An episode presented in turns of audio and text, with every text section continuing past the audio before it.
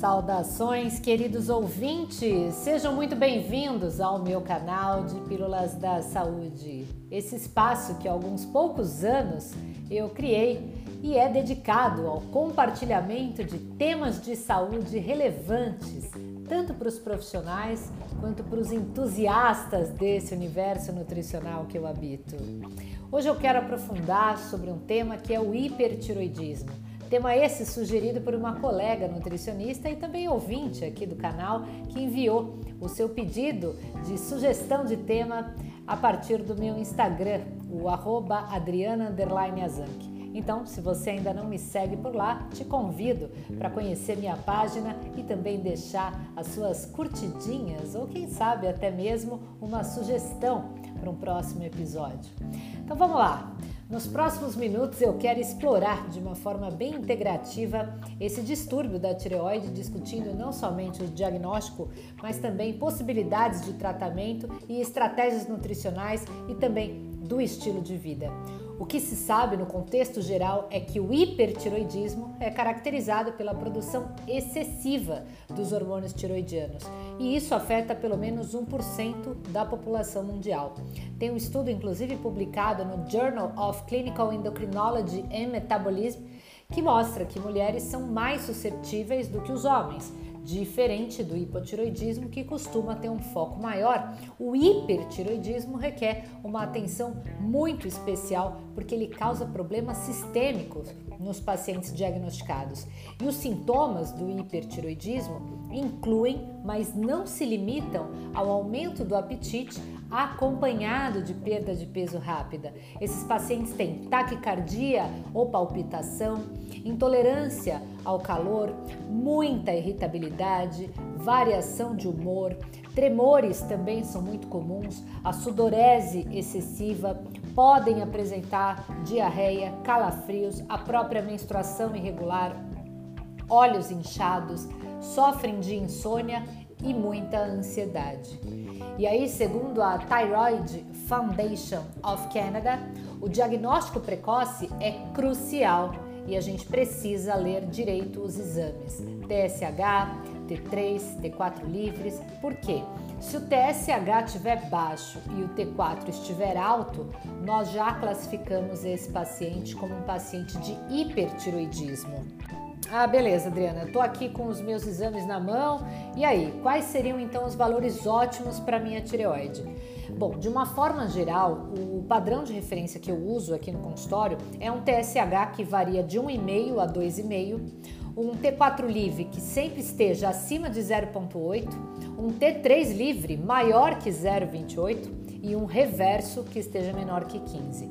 A antitireoglobulina tem que estar menor que 4,1 e o anti-TPO menor que 5,6. Aí a tireoide está beleza. Então, eu quero discutir por aqui a importância de um olhar clínico que seja apurado, principalmente quando o paciente traz sintomas, porque muitas vezes ele não tem um diagnóstico precoce. E o que muito se sabe é que uma das causas, possivelmente, para todos os distúrbios na tireoide seja a disbiose. Por um lado, a gente altera a resposta imune, promovendo inflamação e reduzindo, inclusive, a tolerância imunológica do paciente, danificando a membrana intestinal, o que causa aumento de permeabilidade, que é o que a gente chama de leak gut. E isso leva não somente a uma alta exposição de antígenos, mas também a inflamação local e por outro lado pode impactar diretamente os níveis de hormônio tiroidiano. Por quê? Por meio da própria atividade das desiodases e da inibição do TSH. Então a microbiota intestinal influencia pra caramba, até mesmo na absorção de minerais que são importantes para a tireoide. E aqui eu incluo o iodo, o selênio, o zinco, o ferro, todos eles são essenciais para a função da tireoide e tem uma ligação clara entre disfunção de tireoide e os níveis alterados desses minerais. Então, por exemplo, nós sabemos que a deficiência do iodo pode causar bócio, o próprio hipotiroidismo, mas também danos no sistema reprodutor, incluindo infertilidade e vários graus de anormalidade relacionada com crescimento e desenvolvimento, mas também nódulos de tireoide e até o câncer de tireoide folicular. Só que a alta ingestão de iodo também pode induzir tanto ao hipotiroidismo quanto ao hipertiroidismo, isso em pacientes que sejam mais suscetíveis. Contudo, a tireoide ela tem os seus mecanismos de autorregulação.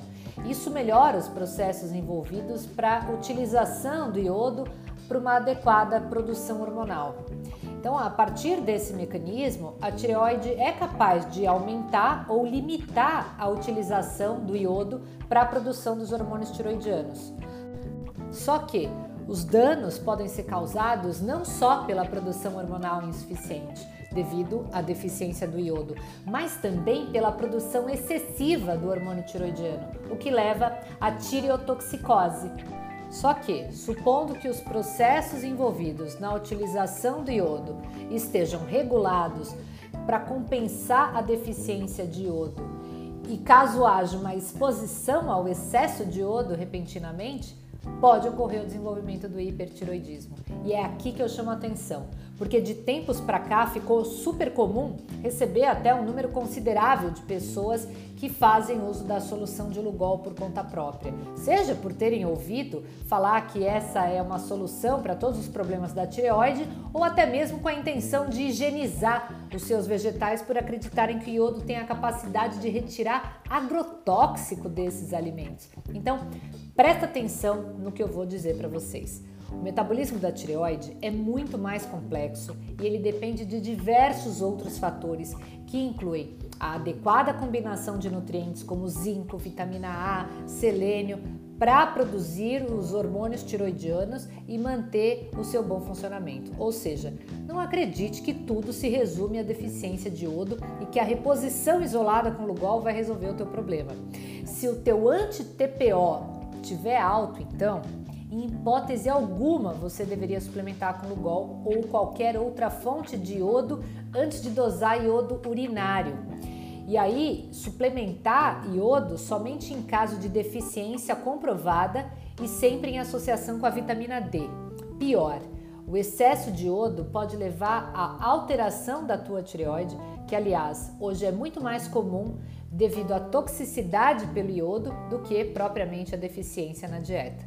Então, saiba que se você consome peixes, frutos do mar, algas marinhas, provavelmente você não tem deficiência de iodo e quando você faz o uso do Lugol, você aumenta o teu risco por toxicidade do excesso desse mineral. E outra coisa, isso eu sempre explico para os meus pacientes aqui na consulta, porque é importante mencionar que existem moléculas que se chamam halogênicas. Quando você estudou química lá na escola, que tinha aquela tabelinha periódica, existem os minerais que ficam na mesma fileirinha. Eles são chamados de halógenos. Então a gente tem cloro, flúor, bromo. O que acontece é que eles competem com a absorção do iodo e aí talvez seja muito mais importante nós tentarmos reduzir o consumo desses minerais para manter um adequado funcionamento da tireoide do que propriamente ficar suplementando as coisas por conta.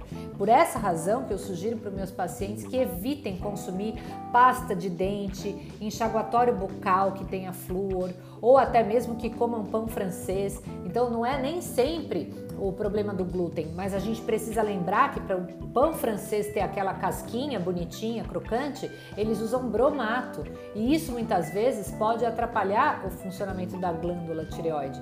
Da mesma forma que eles fazem uso do café descafeinado e da sucralose, por elas conterem também um íon de cloro na sua composição, tudo isso acaba é, impedindo a adequada assimilação do iodo pela nossa tireoide e acaba desregulando o nosso metabolismo endócrino. E aí, falando em agrotóxicos, esses sem dúvida são os piores agentes bociogênicos, porque é, é, a gente deve considerar realmente toda a interferência que eles trazem no metabolismo da tireoide. Só que a solução de Lugol não tem a capacidade de eliminar agrotóxico dos alimentos. Isso é uma tremenda mentira e eu não sei de onde surgiu esse mito. E mais um detalhe, gente: nutricionista não pode prescrever Lugol. E se está prescrevendo, está ferindo o código de ética e colocando a saúde do paciente em risco. Então, antes de se automedicar com Lugol, procure um endocrinologista, porque esse sim é o profissional habilitado para tratar da sua tireoide. Agora, falando em tratamentos, né, sejam os tratamentos convencionais, os desafios, o que a gente sabe é que tratar hipertiroidismo não é fácil. Então, isso tudo varia, né, a partir da prescrição dos medicamentos antitiroidianos e também de terapias mais invasivas, como por exemplo a eficácia, né, que a gente vê da terapia com iodo radioativo. Só que tem até um estudo feito pela American Thyroid Association que ressalta as preocupações com os efeitos a longo prazo como a indução desse hipotiroidismo a partir dessa terapia. E a nutrição pode sim desempenhar um papel vital para os pacientes com hipertiroidismo. Por quê? Frequentemente, eles precisam de uma ingestão calórica mais alta, porque eles acabam perdendo muito peso e também tendo muita fome. Então, o nutricionista precisa adequar a ingestão calórica e também evitar todos aqueles alimentos que sejam fontes de iodo. Então, peixes, frutos do mar, algas, sal iodado e outros alimentos que possam ser enriquecidos devem ser absolutamente evitados. E aí tem até um artigo bacana que eu li que é da Nutrition Reviews que sugere que uma dieta rica em cálcio e vitamina D é sem dúvida muito adequada, até mesmo para mitigar os riscos de osteoporose que esses pacientes também têm. Além disso, a fitoterapia até pode oferecer aí alguns benefícios. A gente vê estudos feitos com ervas, como por exemplo o Alicopus virginicus, que tem vários estudos que mencionam as suas propriedades antitiroidianas mas evidentemente que a gente não vai usar nada disso sem antes conversar com o médico que assiste aquele paciente para avaliar, inclusive, se não haveria interferência né, no uso de qualquer terapia complementar. É, quando a gente fala de estilo de vida, né, eu acho muito fundamental falar sobre o manejo disso no longo prazo, porque alterar estilo de vida sempre é fundamental quando se tem qualquer distúrbio, especialmente os metabólicos. Então, atividade física, técnicas de redução do estresse, tudo isso ajuda a gente a gerenciar mais sintomas. E uma pesquisa, inclusive conduzida na Harvard, destacou a importância do sono adequado e do manejo do estresse quando a gente pensa em saúde da tireoide. E o hipertiroidismo, ele sempre vai ser um, efeito né, de produção exagerada, quer dizer, é o estresse máximo dessa glândula. E aí, esses sintomas, né, que são muito sentidos, o paciente realmente passa por maus bocados, ele pode muito bem é, se beneficiar tanto de uma dieta rica em gorduras boas, então fontes de ômega 3, linhaça, carnes magras, grãos integrais, legumes, muitas frutas e verduras e evitar também os estimulantes como cigarro, café, chás, a gordura saturada, a farinha branca. Tudo isso pode levar certamente a um comprometimento ainda maior desse metabolismo. E aí, o hipertiroidismo, quando não tratado, pode sem dúvida trazer seríssimas complicações para a vida desse paciente, que pode desenvolver problemas cardiovasculares, osteoporose. Então, a gente sempre enfatiza a necessidade do acompanhamento contínuo para uma abordagem bem multidisciplinar aí para o tratamento desses pacientes diagnosticados. Então, para finalizar, Hipertiroidismo. É sem dúvida uma condição complexa, ela requer uma abordagem que seja multifacetada, nutricionista sozinho não consegue resolver, precisa estar acompanhado de endocrinologista. E os profissionais da saúde sempre, né, quando trabalham coletivamente aí para o bem do paciente, o papel, né, do profissional de saúde vai muito além do diagnóstico e do tratamento. A gente também educa o paciente, a gente apoia o nosso paciente nessa jornada aí para uma vida muito mais saudável e mais equilibrada. Eu espero que vocês tenham curtido essa rapidinha da Nutri. E se você quiser deixar a sua sugestão de tema para um próximo episódio, vai lá no meu Instagram, Adriana Azank, e me manda um direct que vai ser um prazer poder trocar com você. Um grande beijo da Nutri e até a próxima!